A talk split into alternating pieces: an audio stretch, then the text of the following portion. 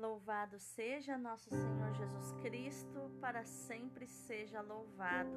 Hoje é segunda-feira, 14 de fevereiro de 2022, sexta semana do tempo comum. E hoje celebramos os dois irmãos monges, São Cirilo e São Metódio, os monges gregos que evangelizaram os povos eslavos.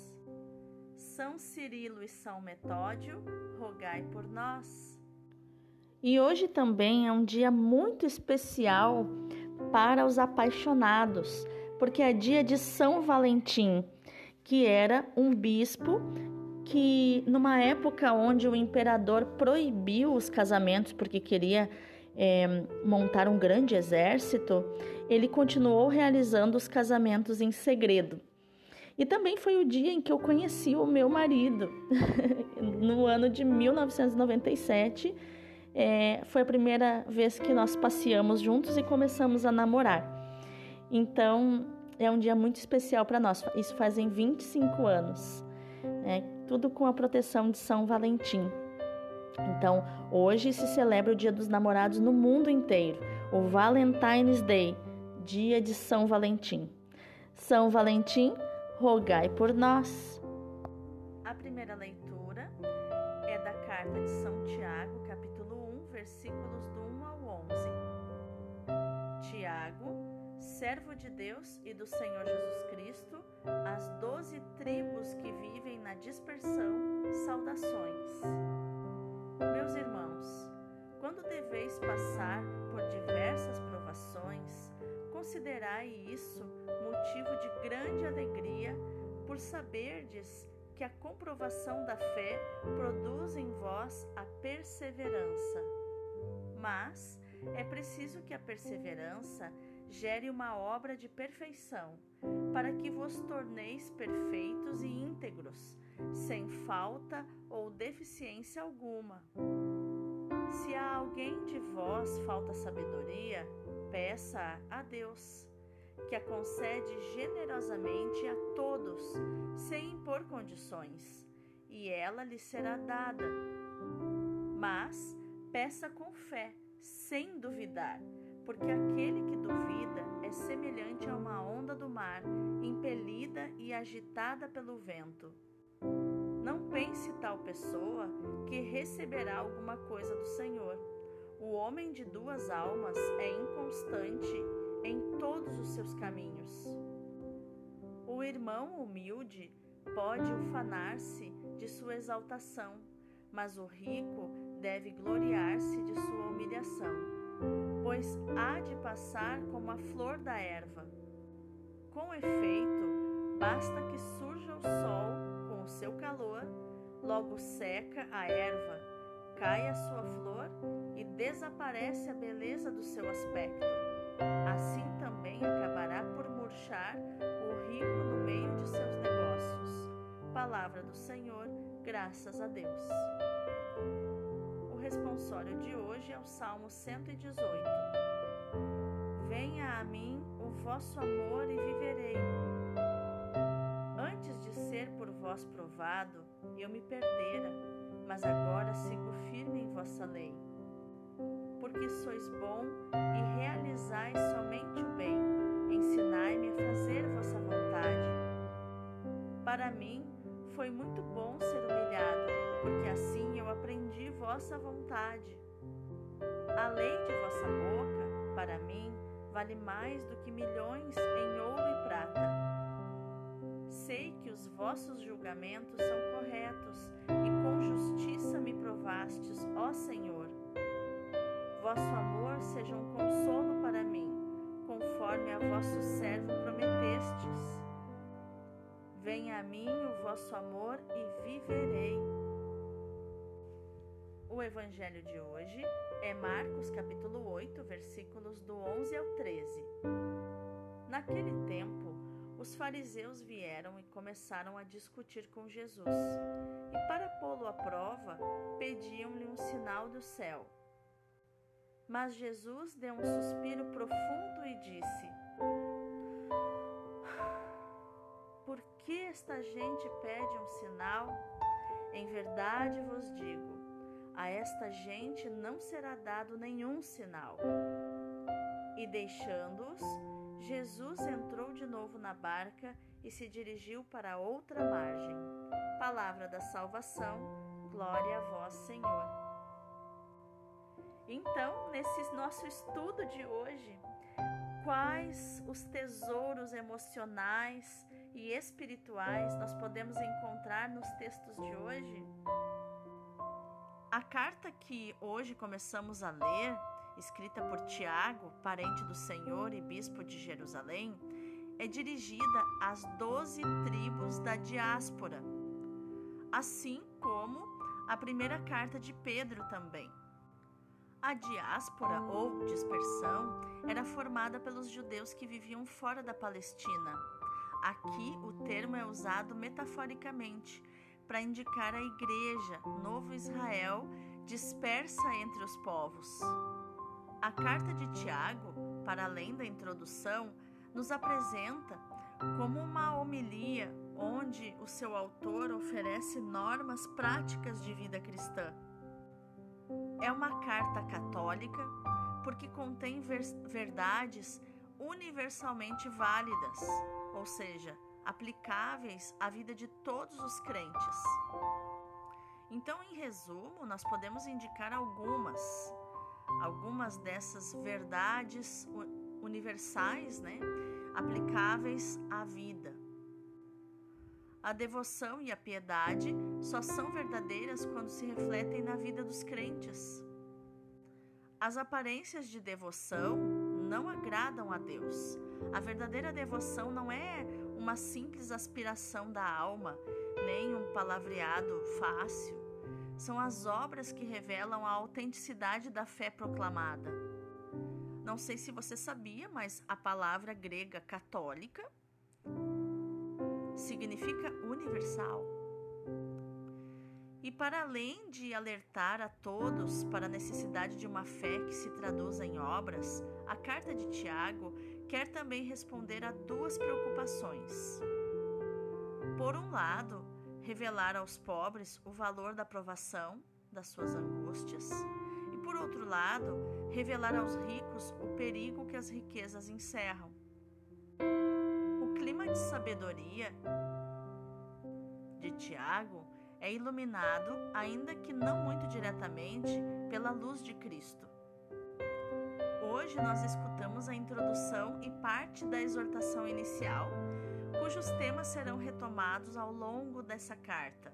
A providencialidade da aprovação, a necessidade de rezar para adquirir sabedoria e saber orientar-se no meio das dificuldades da vida, o caráter ilusório das riquezas materiais. E, um, um, e dois versículos que mais chamam atenção, segundo aquilo que eu tento transmitir para vocês sobre a fé, é o versículo 6 e o 7, né, que onde Tiago confirma o que Jesus falou em Marcos 11, 22, né? Ele diz assim: Mas peça com fé e sem duvidar porque aquele que duvida assemelha-se às ondas do mar sacudidas e agitadas pelo vento. Não pense, pois, tal homem que receberá qualquer coisa do Senhor, ou seja, duvidou, perdeu, né? Daquilo que a gente tem, tem falado, né? Sendo de espírito indeciso e inconstante em tudo. Então, os indecisos são inconstantes, têm a alma dividida e não conquistam nada do Senhor nada do que pedem, porque estão focados na escassez. Eles duvidam que vão receber, porque a vida já está tão ruim. Né? Eles focam naquilo que eles não têm, na parte ruim, na parte negativa, eles são derrotistas. Então, é, como é importante é, seguir os ensinamentos de Marcos 11, 22, né, de Jesus, lá em Marcos, que diz assim: que dá duas condições para se realizar, para, para que a gente receba aquilo que a gente pede, que é crer sem duvidar e viver como se já tivesse recebido, que é o que eu ensino da gratidão. Não só pela gratidão pelo que já recebeu, no sentido de, ah, eu não peço nada, só agradeço. Não, é A humildade é pedir. O exercício de humildade, aquele que pede, que sabe pedir, não exigir do Senhor, mas pedir, é, é um exercício de humildade porque ele entende que tudo que ele recebe na vida, tudo que ele tem veio do Senhor e vem do Senhor. Então por isso ele pede. E nós precisamos em tudo na nossa vida pedir e também agradecer. Mas a grande sacada é, está em, em não só pedir, mas já agradecer pelo que recebeu e pelo que ainda receberá, que você já vê com os olhos da fé. Porque o Senhor quer dar, Ele está louco para te dar. É só é, é, você precisa crer, você precisa crer sem duvidar e já viver como se tivesse recebido. Já no Evangelho, a perícope, ou aquele trecho da Bíblia que tem título, né? Aquele, é, é mais que é, um versículo, é um grupo de versículos, né? Se chama perícope, para você aprender também umas palavrinhas difíceis. Então, essa perícope de hoje é, ela se situa no contexto da, da partilha, né, da multiplicação dos pães. E mais precisamente na reação dos fariseus e dos discípulos a essa revelação cristológica. Os fariseus não reconhecem o valor do milagre da multiplicação dos pães realizado por Jesus. Jesus é o Cristo, o Messias prometido por Deus.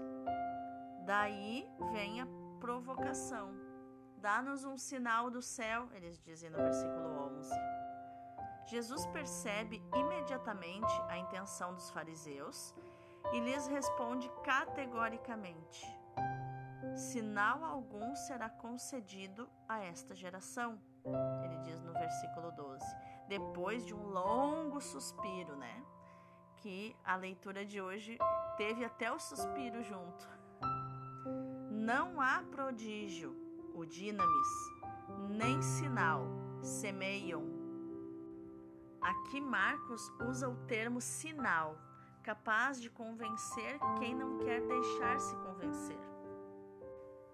Então, a expressão esta geração como está no versículo 12, na literatura profética, indica o povo de Israel infiel à aliança, que exige sempre de Deus novas manifestações do seu poder. E essa expressão ela aparece às vezes seguida de adjetivos como adúltera e pecadora, né? Esta geração adúltera, esta geração pecadora, ou infiel e perversa, né? Nós vemos vários textos, né? Mateus 12, 39, é, Mateus 45, é, Mateus 16, 4, Mateus 8, 38, Mateus 9, 19, 17, 17. E nesta perícope de hoje, a expressão esta geração parece indicar não só os fariseus, mas também todos aqueles que procuram sempre novos sinais para acreditar, novas igrejas para seguir, e por aí vai, né?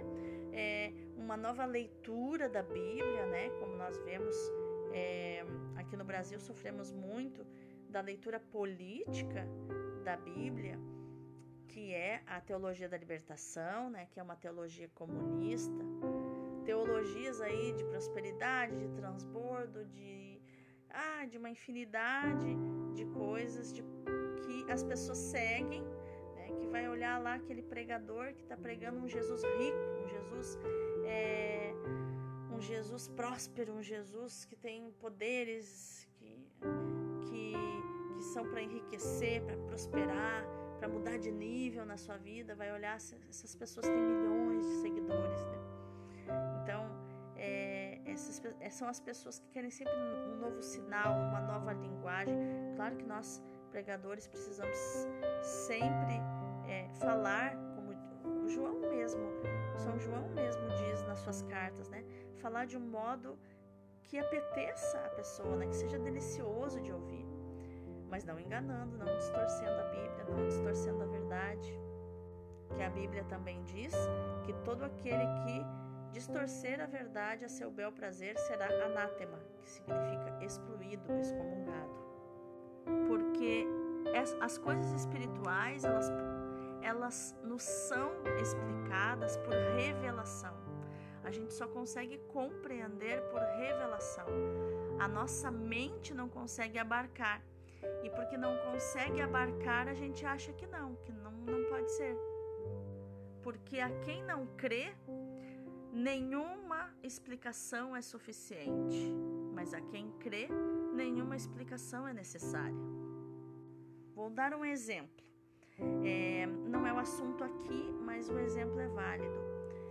É, os, os, nossos irmãos né, cristãos evangélicos, que na verdade o nome correto seria protestantes, né, porque começou a, através de um protesto né, contra a igreja, sem querer aprofundar muito no assunto, porque senão é, ultrapassa demais o tempo aqui. É, esse, é um, esse é um exemplo bem nítido de uma pessoa que tenta compreender as coisas espirituais sem a revelação do Espírito Santo no próprio Espírito. Então, essa pessoa tenta compreender com a mente.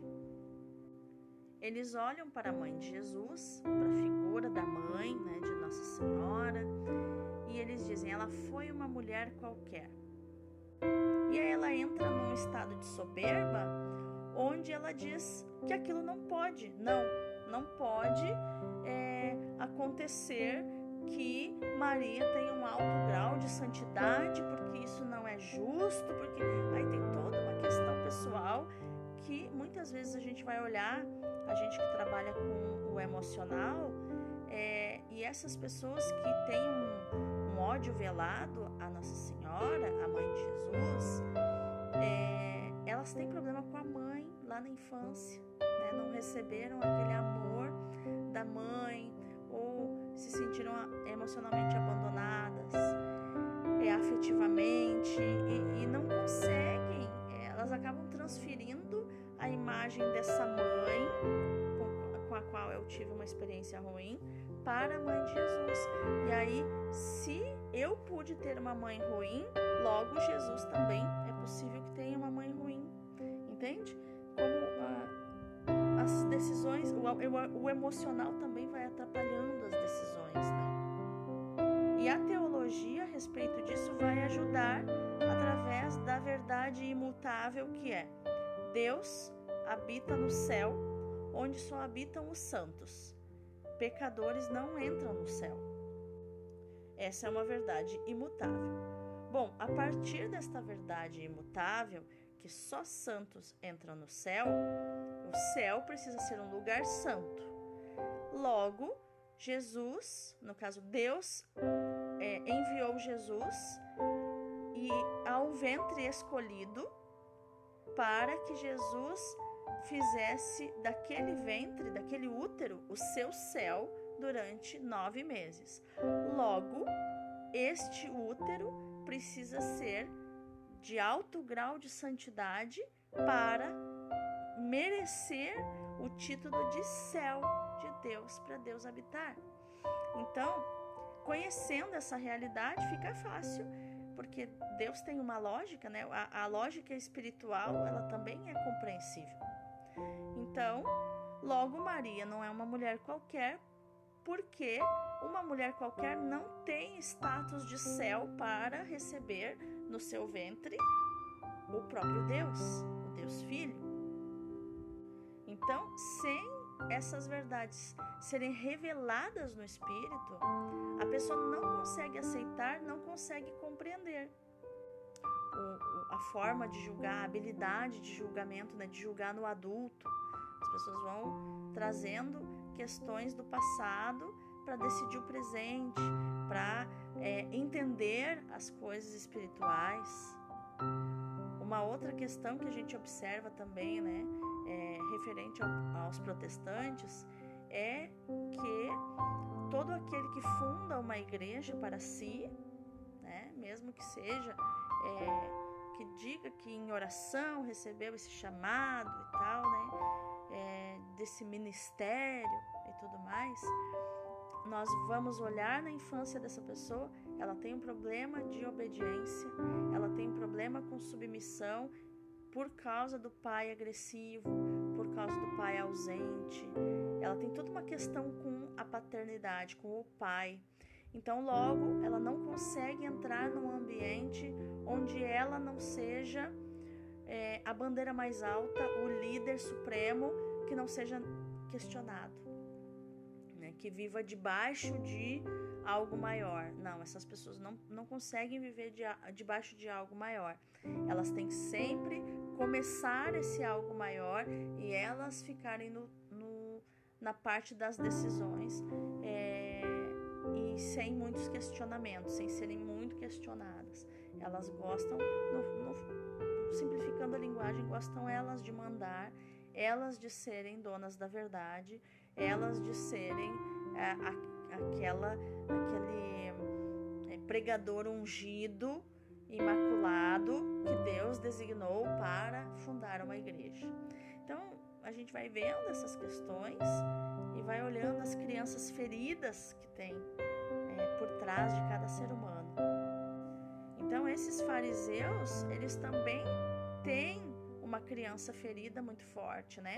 Uma criação muito rígida, muito rigorosa.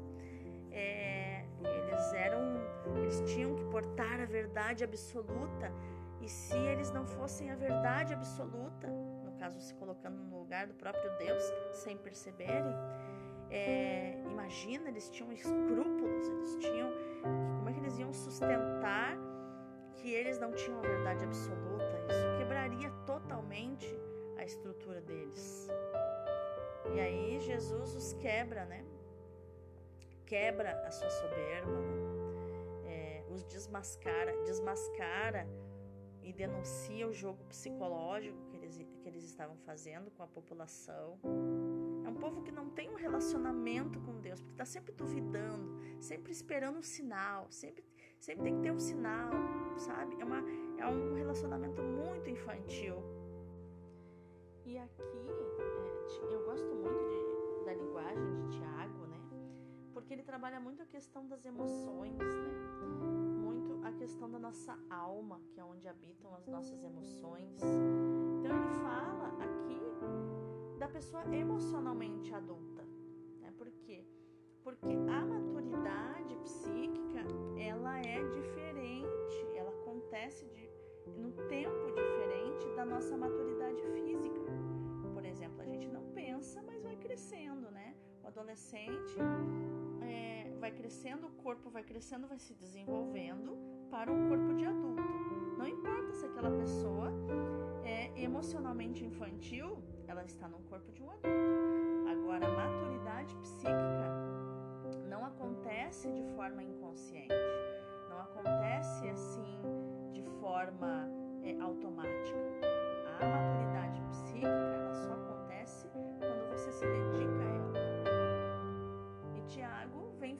Dessas questões. Ele fala das provações, né?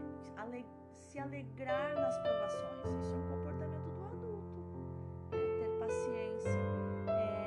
perseverar, porque a aprovação ela testa a nossa fé e a fé é que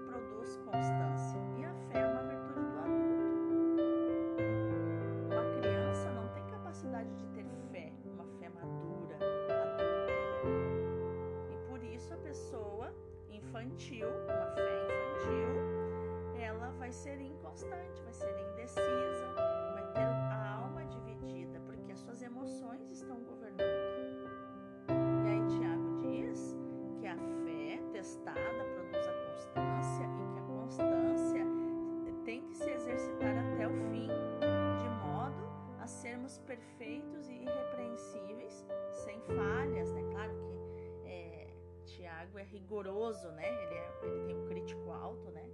Então ele é rigoroso assim nos ensinamentos, né? Ele, ele traz a, a, a questão do, da perfeição, né? A perfeição é uma, é uma questão masculina, né? É, é, no, dentro de nós existe o masculino e o feminino, né? Então, masculino, ele é da perfeição, já o, o feminino é da completude, né? Tudo pode existir, tudo pode coabitar. O masculino não, é 8 ou 80, ele exclui, né? E aqui a linguagem de Tiago, que é um ser humano, né? traz essa questão é, ele homem enfático, masculino, né?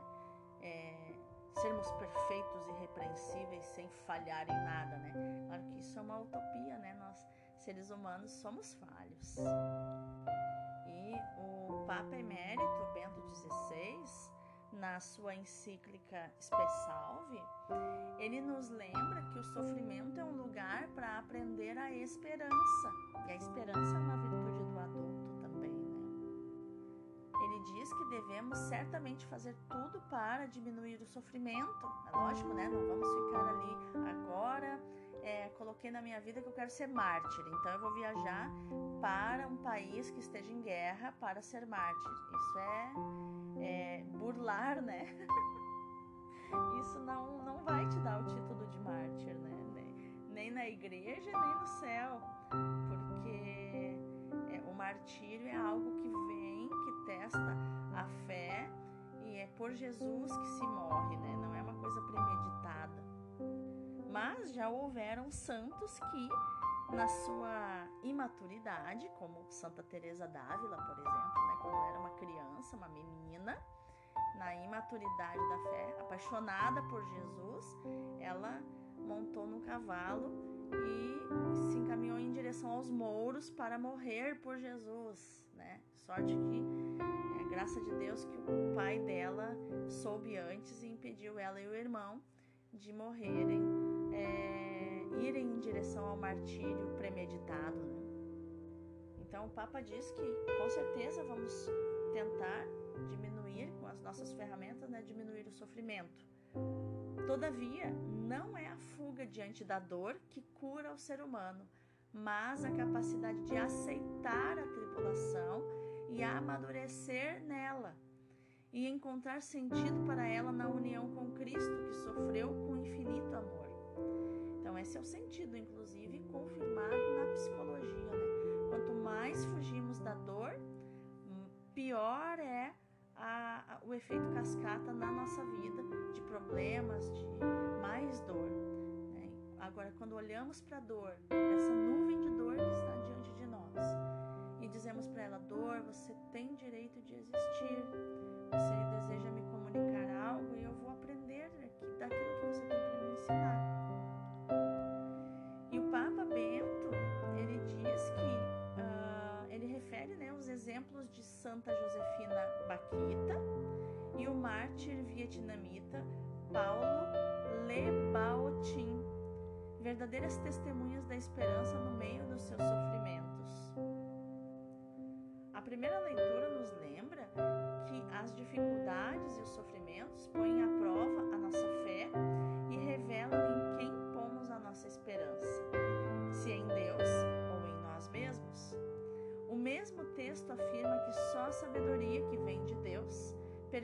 considerar as provações como perfeita alegria.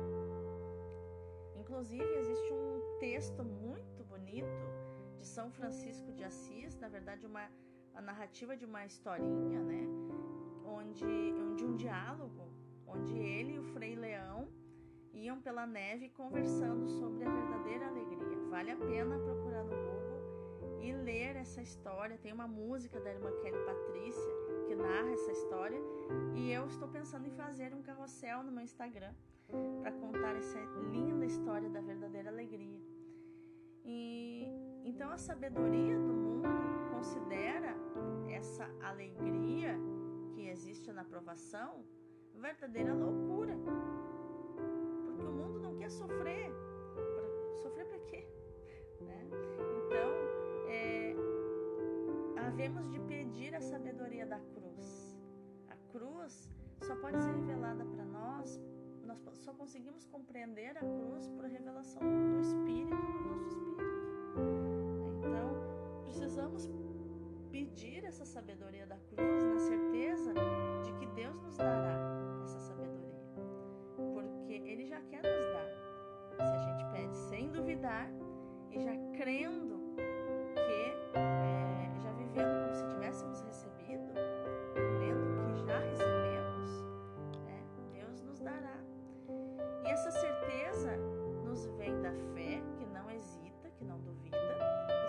está nas obras. Eu já começo a viver como aquele que recebeu essa sabedoria de Deus. O Evangelho ele nos mostra os fariseus que, em tom polêmico, se dirigem a Jesus que tinha acabado de multiplicar os pães, pedindo-lhes, pedindo a Jesus um sinal do céu. Trata-se de uma provocação. Jesus percebe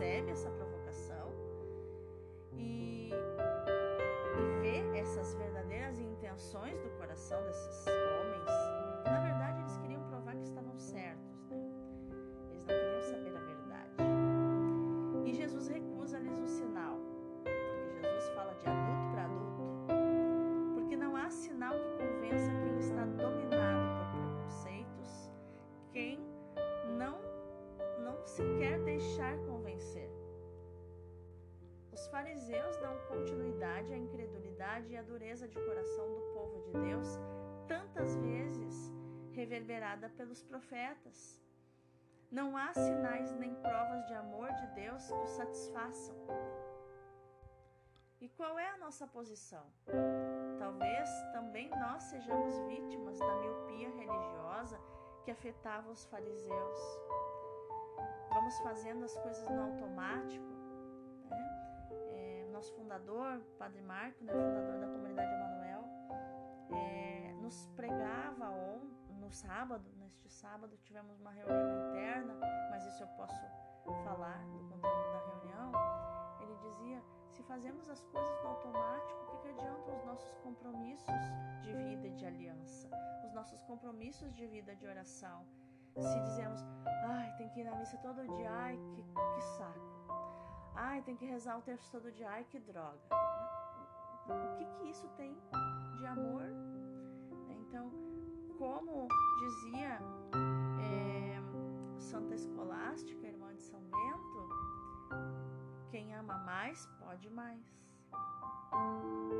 Jesus é o sinal dado aos seres humanos para que creiam. Como é a nossa fé, será? A nossa adesão, a nossa confiança em Jesus? Como é essa fé? Como reagimos diante dos sofrimentos da vida? Somos homens e mulheres de esperança, adultos na fé ou crianças birrentas exigindo que Deus faça aquilo que ele que a gente acha que ele deveria fazer? Vamos orar?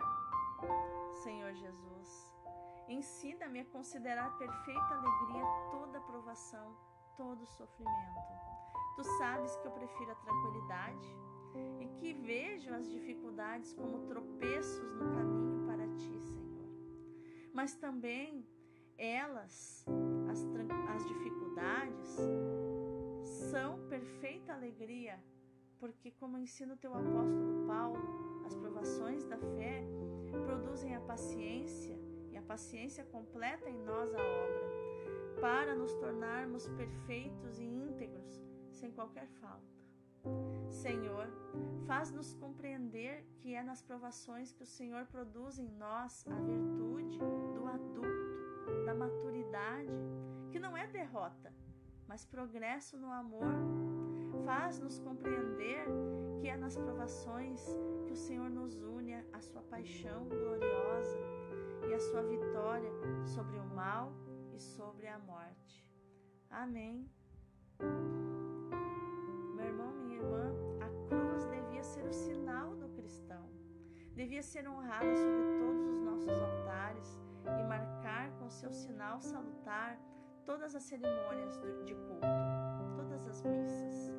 Nosso Senhor nos conduz como quer, pela sua doce providência. A cruz mal aparece nas catacumbas, torna-se o sinal universal de todo ato cristão no tempo de Constantino é ela que nos pregará o amor de nosso Senhor, aguardando a revelação do Sagrado Coração, como nos diz o Padre Leão Deon. Então, meu irmão, minha irmã, no dia de hoje, que você possa meditar e proclamar na palavra de Tiago a aprovação produz constância tua vida, eu profetizo sobre a tua vida a constância do adulto, não mais uma fé infantil, uma fé inconstante, indecisa, mas uma fé decidida, constante do adulto. Deus abençoe o teu dia.